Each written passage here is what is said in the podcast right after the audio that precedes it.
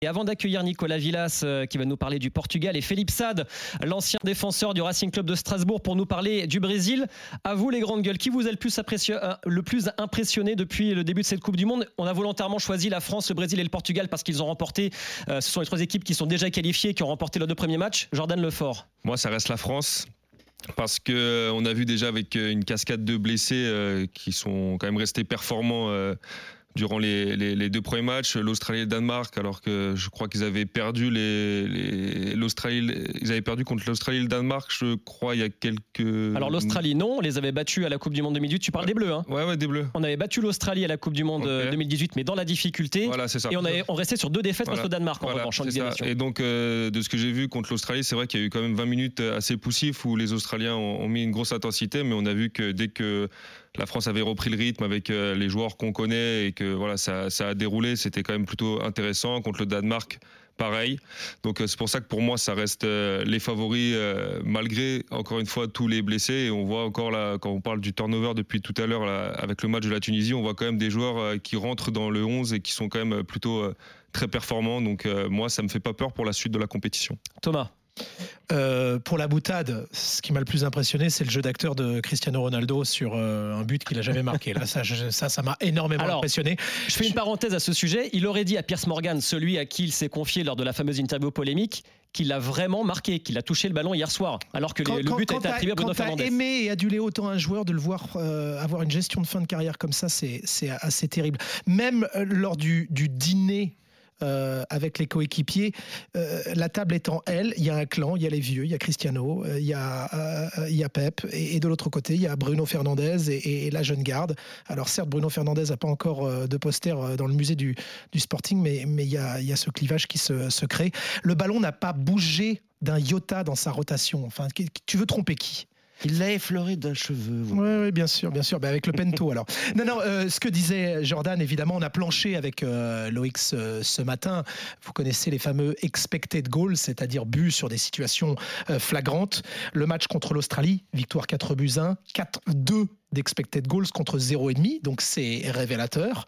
Euh, la France avait donc 4,2 d'expected goals contre l'Australie, elle a marqué 4 buts. Donc elle était dans les clous, elle a été à la hauteur des occasions qu'elle se créées. Dans son rang, contre la Suisse, même topo, 2 expected goals. Contre Danemark. Danemark. Danemark, décidément, lapsus révélateur. 44 tirs au total, 14 euh, tirs cadrés, personne ne fait aussi bien. Il y avait une vraie comparaison à faire sur les deuxièmes matchs. Pourquoi je dis ça? Parce que euh, l'Uruguay, la Suisse et le Danemark, tu peux les mettre dans la deuxième zone euh, des, nations mondiales. Vous voyez ce que je veux dire? Sauf que mhm. l'Uruguay a été cataclysmique. La Suisse a eu des situations, mais pas d'occasion. Mais le Danemark t'a offert une vraie confrontation. Et finalement, quand on regarde ces trois matchs-là, j'ai le sentiment quand même que la France a été plus souveraine euh, que le Portugal n'a pu l'être contre euh, l'Uruguay, et encore, et que le Brésil n'a pu l'être contre la Suisse. Quand on regarde les occasions créées, il y a, un, graphique qui est sorti ce matin, on est seul au monde, ensuite il y a l'Espagne, et le reste du monde. On est vraiment très au-dessus. Christophe Payet. La France, mais il faut pas s'enflammer, ce n'était que l'Australie et le Danemark. Le Danemark était costaud. Euh, Ouais, ok, le Danemark était costaud. Le Danemark. Euh, bah alors à ce moment-là, la Céleste était euh, cataclysmique. Sans être qualifié en 92. Et puis euh, sinon, le Danemark n'a jamais rien fait dans l'histoire de la Coupe du Monde. On n'a pas rencontré le Brésil, l'Allemagne, l'Argentine, l'Italie qui est pas là c'est que deux matchs. On va pas la rencontrer l'Italie, je suis désolé. Ben non, si elle n'est pas là. Non, non, je, je, sais, je sais. non, non, mais sérieusement, euh, oui, c'était très bien. C'était vraiment très bien. Bien mieux même que ce que la plupart des gens euh, pouvaient attendre. Euh, et puis, des circonstances aussi. c'est quand même l'Australie qui ouvre le score. Tu te dis, mais non, c'est pas possible, quoi. Ça va pas, ça va pas être la galère comme ça. Derrière, t'en mets quatre. tu ouvres le score, mais derrière, les Danois ils égalisent. Il reste pas beaucoup de temps de jeu. Et la France finit par gagner. Donc ça, c'est très bon signe. Mais ça ne reste que l'Australie et euh, le Danemark. Et puis bah, pour le Brésil, c'est Serbie et Suisse. Et puis euh, on a vu qu'ils avaient vraiment peiné aussi, les Brésiliens, pour euh, marquer notamment ce but. Donc tu les mets en dessous. Hallucinant. la prestation brésilienne est en dessous de la prestation française après deux matchs. Mais je pense que Serbie-Suisse, le combo est beaucoup plus compliqué que Australie-Danemark. Et pour Ghana-Uruguay, je pense que c'est aussi un peu plus compliqué qu'Australie-Danemark. Euh, mais après, ça reste que mon avis. Mais bon, l'Australie est quand même une équipe un peu plus faible que les adversaires des Brésiliens et des Portugais. Et euh, peut-être qu'il y a d'autres équipes qui ne sont pas encore qualifiées. Enfin, là où tu as raison, c'est qu'on a vu, on a vu euh, l'Asie et le Japon en 2002 pendant un quart d'heure euh, et On a réussi pas. à vite essuyer ça. C'est quand même complètement dingue les démons du passé. hein. Alors Ouais. pour affiner notre, euh, no- notre avis et euh, avant d'accueillir Michael au, au 32-16, euh, on va tout de suite euh, en parler de tout ça avec, euh, avec Philippe Sade, l'ancien défenseur du Racing Club de Strasbourg, le Brésilien Philippe Sade. Bonjour Philippe. Bonjour Philippe. Bonjour Jérôme, bonjour à tous. Et Nicolas Villas est là également pour nous parler du Portugal. Salut Nico. Olá, viva. Salut messieurs. Euh, Philippe, je commence avec toi. Euh, France, Brésil, Portugal, qui t'a le plus impressionné? Alors d'abord Nico. France, Brésil, Portugal. Euh, pff, après, c'est difficile. Moi, je suis assez d'accord avec ce qu'a dit Christophe, dans le sens où euh, ça dépend de l'opposition. Euh, le, Portugal n'a pas été euh, tout- hyper impressionnant dans le jeu, mais ils ont joué contre deux blocs bas, que ce soit le Ghana ou l'Uruguay. Après, moi, j'ai trouvé qu'ils avaient quand même une maîtrise euh, technique euh, intéressante, même s'il y a toujours ces fameux trous d'air que même Santos a du mal à expliquer. Moi, dans le jeu, jusque-là, je dirais, si on enlève, même si on est obligé de, de tout relativiser par rapport à la performance de l'adversaire, la France a été impressionnante. Moi, j'ai trouvé que l'Espagne aussi, dans son style, avait été très impressionnante. Et puis le Brésil, il y a cette espèce de sérénité, c'est-à-dire qu'il y a quand même un point commun. Enfin, le, le Brésil a ce truc-là, c'est qu'ils n'ont pas encaissé de but. Mais moi, je les trouve hyper impressionnants parce qu'ils sont hyper solides. Euh, après, il y a, euh, c'est pas forcément flamboyant, mais moi je les trouve hyper sereins euh, les Brésiliens. Moi, c'est sincèrement, c'est l'équipe qui, me- donne la plus forte impression depuis le début de ce mondial finalement. Et Nico, le fait que le Portugal a cette tendance quand même, quand il mène euh, 1-0, à chouïa reculer, alors que euh, les Français, à un partout, ont essayé de rester conquérants. Moi, je la vois là aussi, là. je le vois là le distinguo, mais c'est peut-être ma vision du, du Portugal assez récurrente. À 1-0, on arrête un peu de jouer. Bah, en fait, hier, il s'est passé totalement l'inverse. C'est-à-dire que les reproches qui ont été faits jusque-là à Santos, hier, il a, il a pris le contre-pied, il enlève un milieu def, il fait rentrer Raphaël Dian. Et d'ailleurs, c'est ce que beaucoup lui reprochent dans les éditos ce matin, c'est de dire, euh, bon, bah, finalement, euh, Mister, euh, on t'a tellement critiqué que t'étais un conservateur, que tu faisais des remplacements qui étaient frileux, et hier, t'as pris tout le monde à contre-pied, mais y compris tes propres joueurs qui avaient l'air déstabilisés, et ils ont commencé à prendre le feu quand ils se sont retrouvés avec un milieu de terrain en moins. Donc, sur, le match d'hier, c'est pas tant ça, finalement. C'est-à-dire que les trous d'air, c'est- un, un mal récurrent chez les Portugais, mais oui, il y a peut-être parfois cet inconscient de vouloir conserver le résultat. Mais sur le match d'hier, finalement, que ce soit dans les chevaux de Santos euh, et même dans leurs intentions, c'est pas forcément ce qui s'est passé. Ils n'étaient pas dans le dans le dans, dans le chouïa reculé. Ce qui s'est passé en revanche, c'est que là encore, il faut, faut tout relativiser. C'est que bah, les Uruguayens ils se sont mis à attaquer une fois qu'ils étaient menés 1-0. C'est c'est surtout ça ce qui s'est passé sur le match d'hier. Donc forcément, les Portugais sont moins dans la possession du ballon et tu as un autre match qui commence à partir de ce moment-là. Mais sur le match d'hier, pour le coup, on peut pas reprocher à Santos de l'avoir joué prudente au moment où il était dans une phase euh, plutôt dominatrice. Moi j'ai bien aimé le Portugal hier. euh, Ouais, parce, aussi, ouais. parce que j'ai trouvé qu'il y avait des, des phases de pressing que l'on voyait peu ces derniers temps, des phases où euh, les joueurs allaient chercher haut, Bernardo Silva, Bruno Fernandes, euh, euh, et on allait effi- agresser l'adversaire. Et j'ai trouvé que c'était euh, quelque chose de, nouveau dans l'approche euh, de Fernando Santos, qui était plus attentiste euh, jusqu'à ces, ces dernières semaines, Nico. A- c'est vrai, il y, a, il y a un peu de ça. Après, il y a. Alors, le, le premier match contre le Ghana était un peu bizarre parce que finalement. euh, euh, mais d'ailleurs, c'est comme le match du Ghana face à la Corée du Sud, il est bizarre aussi. hein. Les Sud-Coréens jouent super bien et puis finalement, il y a trois tirs cadrés, trois buts pour le Ghana. Ils sont dans un style beaucoup plus direct, très froid, finalement, euh, hyper pragmatique, on dira. Mais le premier match, il y avait une, une forme de crispation. Santos avait dit le, le Portugal, enfin, c'était le premier match de la Coupe du Monde. Il y avait une obligation de résultat. Il y avait cette, il y avait finalement cette, cette nervosité au premier match. Il y avait le fait aussi, même si je pense que les joueurs y pensent pas, mais, euh, mais c'est certainement dans l'inconscient, les Portugais euh, euh, très rarement rentraient dans, dans, une phase finale d'un tournoi majeur en ayant remporté le premier match. Et là, ils l'avaient fait aussi. Il y avait- cette espèce de de- d'habitude, de, fado euh, qu'on ressort souvent au Portugal, qui a été un petit peu balayé sur le deuxième match où on sent que ça y va crescendo. Santos avait dit après le match face au Ghana, moi je leur dis, je dis à mes joueurs en phase de possession, c'est liberté totale, c'est créativité totale, vous faites ce que vous voulez.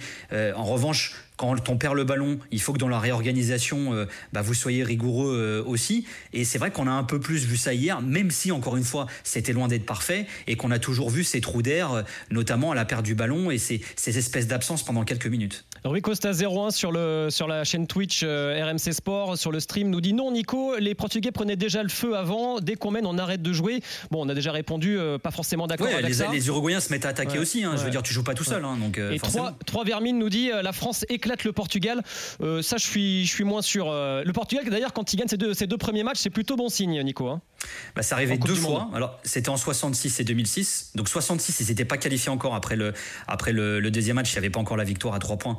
Euh, mais ils sont allés en demi-finale et en 2006, la même. Donc, bon, après, enfin, on fait dire ce qu'on veut. Ça veut rien dire. C'est de l'histoire. Mais c'est vrai qu'au Portugal, on aime bien les statistiques et les côtés historiques et on n'a on a, on a pas tardé à ressortir cette de, 2006, 2006 du point de vue français, ça nous plaît bien, en fait, comme statistique. Oui, ça nous plaît bien aussi, oui. Christophe, tu voulais dire? Non, je voulais dire que cette équipe sur le papier, déjà avant le début de la Coupe du Monde, tu l'aimais forcément, peut-être pas parmi les trois favoris, mais les principaux outsiders parce que sur le papier il y a une équipe magnifique avec des joueurs fabuleux. Et il y a un banc surtout parce que quand tu... mais quand je dis équipe c'est euh, la sélection de 25-26 joueurs. Parce que quand tu peux quand tu peux te permettre de faire entrer euh, Raphaël Leao par exemple euh, en attaque, Jordan Lefort, ça claque quand même. Bah, quand tu es défenseur pendant 80 minutes et qu'il y a Leao qui rentre, c'est sûr que c'est compliqué. Mais j'ai même vu aussi Nuno Mendes sortir sur blessure. Bon, c'est triste pour lui, mais quand on voit Guerrero rentrer avec l'intensité qu'il a mis, etc. Voilà, c'est une ah, pas de problème je pense qu'ils sont, complets. Et on a encore aussi vu euh, Bruno Fernandez il a mis doublé, il aurait pu mettre triplé, voire quadruplé. Donc je pense que l'équipe est quand même peut-être un débat, mais on n'a peut-être pas la même profondeur que les autres. Quand tu vois qu'il y a neuf offensifs au Brésil, qu'il y a effectivement euh, quasiment deux équipes au, Portugal, la France ne l'a peut-être pas ça. Un très beau groupe, mais pas cette même profondeur. On l'avait avec Benzema et Nkunku, mais depuis qu'ils sont forfaits, peut-être qu'on l'a moins effectivement dans la on mesure où avec beaucoup de joueurs en France, ils sont juste blessés, quoi. C'est ça le, le problème aujourd'hui. Philippe Sad est avec nous également. Salut Philippe, on t'a retrouvé. Salut. Oui, c'est bon. Philippe, ancien défenseur du Racing Club de Strasbourg, euh, ancien consultant RMC Sport, toujours euh, dans le stade de l'Olympique de Marseille, Philippe? Oui, oui, toujours. Beaucoup de, beaucoup de boulot en ce moment. beaucoup de travail. Tu attends de regarder les matchs du Brésil. Est-ce que euh, la Célessao t'a fait forte impression, toi? Écoute, euh, oui et non, hein, Jérôme, parce que finalement, euh, on a joué contre deux équipes européennes euh, qui, ont, qui ont joué en bloc bas. Donc, on a, on a dû être protagoniste hein, sur les deux matchs. on a vu une, une sélection comme l'Espagne, hein, déjà, par exemple, par rapport à toutes, toutes ces sélections-là, comme le Portugal ou la France, qui a été la seule qui a affronté une, une sélection qui est prétendante au titre, on, peut, on peut le dire, l'Allemagne. Donc, le Brésil aussi, qui n'a pas qui n'a pas, hum, qui a joué sans Neymar ce, ce, dernier match et que pour la première fois l'opinion publique n'a pas été vraiment euh, dans son sens. Donc on, on parlait d'une Neymar dépendance euh, pendant toutes ces années et finalement pour ces douzième matchs, euh, on voulait juste découvrir qui, qui allait le remplacer. Euh, ensuite, il y a cette fameuse profondeur de banc dont vous avez parlé. Euh, hier, on a vu hein, Daniel Alves qui est venu en Coupe du Monde peut-être juste pour jouer des instruments de musique parce que hier, sans arrière droit, c'était militant rami de 2022. Je sais pas s'il prend un extincteur. mais, c'est vrai que là, quand on voit l'Angleterre, par exemple, on n'a pas parlé de l'Angleterre dans l'émission là jusqu'à présent, mais quand ils ont fait le premier remplacement de trois joueurs lors du premier match, il y avait euh, Eric Dyer, euh, Grealish et Rashford hein, qui allaient rentrer. Donc euh, ça, ça, a de la gueule. Donc je ne sais pas. Les gens sont en train de dire que le Brésil est favori. Moi, en France, depuis 15 ans, en connaissant vraiment très bien le championnat français, les joueurs français et notamment Didier Deschamps, je mettrais la France et le Portugal de notre ami euh, Nicolas Villas, Philippe, on, on s'est posé la question euh, devant le Brésil. On s'est posé la question euh, avec Neymar effectivement qui nous prend des, des photos de son chausson et de sa cheville, mais finalement il n'a pas vraiment été remplacé hier. On pensait que Paqueta allait prendre la place de Neymar, mais le système a de nouveau changé, donc on n'arrive pas non plus à tirer de conclusion. tu dis il y a moins de Neymar dépendance, sauf que quand il s'agit de le remplacer, on le fait pas poste pour poste, on l'a pas vraiment remplacé. Oui, il y, a, deux aspects aussi. C'est que Paqueta est monté d'un cran. Il est sorti à la mi-temps. Hein. On a vu que, Fred, que l'a remplacé à côté de Casimiro, n'a pas fait un énorme match. Et pour revenir un petit peu à la France, c'est qu'aujourd'hui, un Mbappé, il est capable de débloquer euh, plusieurs matchs. Hein. Euh, il a 4 ans, ça a été déjà le cas. Aujourd'hui, on ne ressent pas vraiment un Neymar capable de, débloquer un match pour le Brésil euh, parce qu'on sait que les, matchs suivants, en tout cas jusqu'en quart de finale, on va avoir 70% euh, de possession. Donc la France, avec ce bloc bas de Didier Deschamps, on a vu contre le Danemark, le Danemark a eu pas mal de ballons. Donc euh, c'est aussi une réflexion que j'ai que j'ai faite avec un ami il y a quelques il y a quelques jours, c'est que dans cette Coupe du Monde, j'ai l'impression que assumer le papier, le, rôle pardon de protagoniste n'est pas facile. Donc l'Espagne contre l'Allemagne également, et, je pense que ça correspond à presque un avantage supplémentaire pour la France de ne pas être obligé d'être protagoniste lors de ces matchs, parce qu'on sait que ça fait pas partie de, des forces, hein, des plus grandes qualités, la possession de balle, la créativité, et qu'ils sont vraiment très forts euh, dans, dans, les phases de transition. Donc, encore une fois, c'est euh, encore un, point très positif pour l'équipe de Didier Deschamps. Dis-moi, Philippe, je voudrais euh, savoir ce qu'en pensent bah, les supporters brésiliens et peut-être aussi la presse au Brésil. quand Neymar est absent, on est quand même surpris de voir que Rodrigo, Gabriel Jesus, Anthony ne débute pas le match. Il est remplacé en fait par Fred numériquement. Euh, c'est pas très Brésil ça. Non, et ça, ça, donne un, signe aussi de ce qu'il pense Tite au niveau de son groupe. C'est que lui, j'imagine, 14-15 joueurs, on connaît des entraîneurs de club aussi qui sont comme ça et qui vont peut-être utiliser ces joueurs de confiance. On a vu également, euh, j'ai déjà cité, hein, mais Militant, un défenseur central pur suche qui a joué arrière droit hier, qui n'a quasiment pas dépassé le milieu de terrain. Euh, j'ai fait une espèce de caméra sur lui sur les 10-12 premières minutes. Les quatre premiers ballons touchés, il les a tous ratés. Donc on sait qu'on a Daniel Alves qui peut, qui a beaucoup d'expérience, qui pouvait apporter euh, au niveau du jeu, euh, de possession d'ailleurs, et qui n'est pas, n'était pas sur le terrain. Et effectivement, je pense que Tite s'est aperçu à la mi-temps qu'il a commis une erreur et, il a lancé très rapidement Rodrigo. On avait également Pedro sur le banc, euh, qui est un finisseur hein, à la Richarlison un petit peu, un ballon dans la surface qui traîne, il est capable de mettre dedans. Et heureusement pour les Brésiliens que ce match-là, il était débloqué. Il y a un autre aspect aussi que, que je voulais mentionner, il est important, c'est que les deux premières mi-temps du Brésil, euh, elles ont fini à 0-0.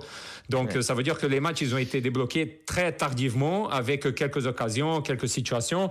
Mais encore une fois, ça n'a pas été facile. Cela a été dit auparavant que le combo euh, Serbie-Suisse, euh, il était compliqué, et je suis plutôt d'accord avec ça. Qui vous a le plus impressionné C'est notre débat sur, dans les grandes gueules sur RMC 100% Coupe du Monde entre la France, le Brésil et le Portugal. Michael est avec nous au 32-16 touche 9. Salut Michael.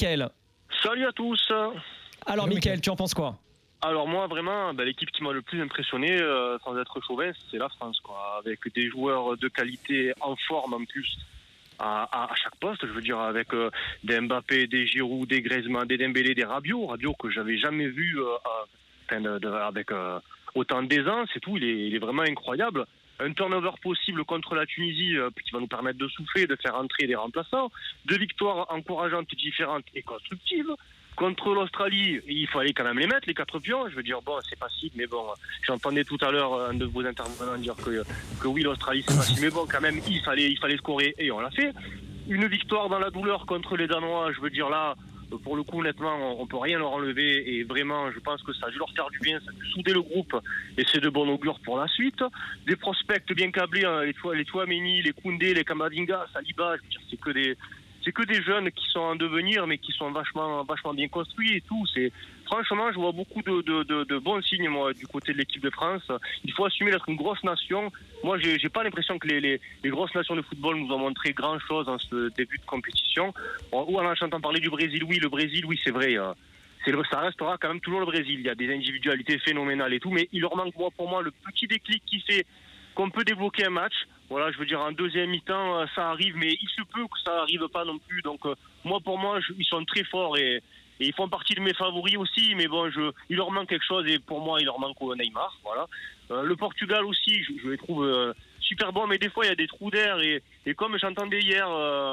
J'entendais hier Daniel Riolo qui disait que justement, c'est comme quand on a une armurerie qu'on ne sait pas quoi mettre comme munition. C'est un peu l'image que ça me donne Donc il y a toujours des individualités super fortes comme Bruno Fernandez, etc. Mais pour moi, je pense qu'honnêtement, l'équipe qui fait le plus peur, et sans chauvinisme, je le rappelle, c'est vraiment c'est l'équipe de France. quoi. Et puis en plus de tout ça, on a la chatte à Dédé. Je suis sûr qu'il a mis dans les vestiaires et que un mauvais. On se demandait où elle était passée ces derniers temps, hein. On se Comment demandait où elle était passée ces derniers temps, la chatte à Ah, Dédé, ouais, Mika. non, mais je suis sûr qu'elle est là, elle est là, c'est sûr. On, Voilà. on- on Et- saura, on saura au moment de connaître l'adversaire pour les huitièmes de finale. Si c'est l'Arabie Saoudite, c'est qu'elle est là. Alors, Mickaël parlait justement de, du, Portugal, du et, et du Brésil. Moi, je voudrais savoir, que, vu du Portugal, euh, Nico Villas, euh, qu'est-ce qu'on en dit de, de l'équipe de France et qui est le, le grand favori pour la Coupe du Monde, vu du Portugal? Le, le- le Portugal, ils aiment bien être dans la position euh, du candidat, mais pas du favori. Hier, Ruben Neves, il disait encore ça à la fin du match. Euh, nous, on n'est pas favori, on est candidat. Ici, toujours les mêmes, c'est pas très original. hein. Mais même Fernando Santos, le sélectionneur, il avait cité la France, l'Argentine et le Brésil avant la Coupe du Monde, et ça reste toujours un petit peu la même chose. Après, le, le fait est que depuis le début du mondial, euh, même la presse, ils sont très, très auto-centrés, très focalisés sur ce que fait la sélection. Euh, c'est pas qu'ils se préoccupent pas de ce qu'il fait ailleurs. Ils suivent beaucoup l'Argentine parce que, parce que Lionel Messi et parce que c'est sa dernière Coupe du Monde, il l'a annoncé. Ils suivent beaucoup la France parce que c'est un rival euh, historique. Ils ont toujours un œil sur l'Espagne et sur l'Allemagne. L'Espagne pour des raisons historiques et parce qu'ils considèrent que c'est un outsider. Et puis l'Allemagne, pareil, était aussi citée très souvent parmi les favoris. Là- Là-dessus, il n'y a pas beaucoup d'originalité. Et finalement, quand on voit les résultats de, bah, après deux journées de phase de groupe, euh, ce qui- ceux qui finalement étaient annoncés favoris, euh, alors certes, j'allais dire ils sont tous au rendez-vous non, puisque les Allemands sont un peu à la ramasse, mais les Argentins sont en train de se relancer et il y a quand même de fortes probabilités qu'ils se qualifient. Mais c'est vrai que mis à part les Allemands, euh, les Brésiliens qui étaient souvent cités sont là, les Argentins sont loin d'être largués, les Français bah, sont déjà qualifiés finalement, les Brésiliens le sont aussi. Donc euh, on, on focalise un petit peu sur la même qu'on avait cité avant le début de la compétition. Christophe, tu voulais nous parler justement des, des bookmakers. Ils ont Ah oui, je vais mettre ma petite casquette Paris RMC euh, pour quelques secondes pour vous dire que le Brésil était favori devant l'Argentine et la France. Oui. Le Brésil est toujours favori D'accord. à 3,50, la France 6,50. Mais alors, je suis halluciné de le voir que le Portugal n'est que sixième. Attends, mais Ça- c'est quoi la cote, Christophe? 13 Ça, Bah écoute, avant le mondial, alors avant, bah, je- avant le mondial, la cote était à 16. Après l'annonce de la liste, elle est passée à 18. C'est-à-dire qu'au au, à la- au coup d'envoi de la Coupe du Monde, la cote était. c- cela dit, euh, il y a certainement des régions objectives, mais, mais après l'annonce de la liste, moi je t'avoue que j'ai halluciné de voir que la cote avait augmenté, avait grimpé encore pour le Portugal. Ouais, Et- Sur le papier, ils ont une baissé- équipe et de elle a baissé pour le Brésil, euh, Christophe. Elle était à Oui, 100 effectivement. dollars de misée, euh, 400. voilà, donc euh, le- un, un- un demi-point de moins. Parce que le Brésil euh, a gagné ces deux matchs sans prendre de but, mine de rien, et c'était pas des tocards, puisque c'était la Suède, Oui, mais elle- la Suisse et la Serbie. Mais moi, ce qui me fait halluciner, c'est le Portugal à 13, qui est derrière l'Angleterre, l'Argentine et l'Espagne. Ah, du coup, il y a. pour moi, le Portugal il faut y aller là. me paraît vraiment au-dessus. Ouais. Bah, ça se tente, oui. Ouais, ça se tente. Et on, on s'est posé la, la question de se dire est-ce qu'on avait trop une équipe qui était physique Euh, Le premier match, les grosses nations étaient en manque de rythme. On a vu des écarts de dingue, on a vu des surprises, on a vu des 7-0, des, des, des 6-2. Vous regardez la deuxième journée, il n'y a pas d'écart de plus de deux buts dans les rencontres avec des, des rythmes beaucoup plus euh, euh, intenses. C'est pour ça que je vois bien qu'il milite pour les, les vieux, Philippe Sade. Mais Dani Alves, avec ses 38 ans, on n'a qu'à aller chercher Roberto Carlos dans les tribunes pendant qu'on y est aussi. J'en, sais rien, je te charrie, Philippe, mais j'ai l'impression qu'il va falloir beaucoup d'intensité et de rythme au, fil des, semaines. Et, et puisqu'on t'a pour euh, 10 secondes, je peux te faire une question QCM le mercato hivernal de Marseille, entre 0 et 2 joueurs, entre 2 et 4 joueurs ou 4 joueurs euh, ou plus qui vont arriver à Marseille Joker, on ne parle pas de l'Olympique de Marseille, Philippe. C'est vrai, on n'a pas Ils sont on pas le tous, droit. ils sont tous Ah, en zut, vacances. bah, j'ai tenté, ouais. j'ai tenté, Philippe, j'ai tenté, j'ai tenté, ça se tente. C'est le journaliste d'investigation qui, a, qui repris, qui a repris ses droits. Merci beaucoup, Philippe Sade, d'avoir été avec nous. Merci à vous, merci pour l'invitation. À très vite pour euh, reparler du Brésil dans RMC 100% Coupe du Monde. Merci Nico Villas, on te retrouve ce soir, euh, minuit 1h du matin. Exactement, vous attendez déjà au 32-16 avec, euh, avec euh, Thibaut Giangrande. Merci beaucoup Bisous, Nico. ciao, les gars, à très vite sur euh, RMC 100% Coupe du Monde. Euh, tiens, pour terminer sur la question qu'on vous a posée, le sondage qui vous a le plus impressionné sur twitch.tv slash RMC Sport, c'est la France à 65% devant le Portugal 25% et le Brésil seulement euh, 10%. Voilà donc pour ce, ce mini sondage sur twitch.tv slash RMC Sport. Merci beaucoup Christophe Payet. Salut messieurs, À, à, la très semaine vite. prochaine. Oui, Tu reviens, hein bien sûr. Tu es le bienvenu Je évidemment. reviendrai jeudi. Peut-être que Saliba euh, aura enlevé son plâtre. Ouais, peut-être. Allez, ciao les gars. Ciao Christophe, merci beaucoup. À très vite, à tout de suite. Les grandes gueules du mondial reviennent dans quelques secondes sur RMC 100% Coupe du Monde avec Jordan Lefort, le défenseur du Paris Football Club. On va parler de tes engagements tout de suite, Jordan, et puis on va ouvrir sur les questions de, de société qui sont omniprésentes depuis le, le début de la, la Coupe du Monde au Qatar. On parlera également de l'Angleterre. Southgate se trompe-t-il avec Phil Foden? On vous attend au 32-16 touche 9. À tout de suite.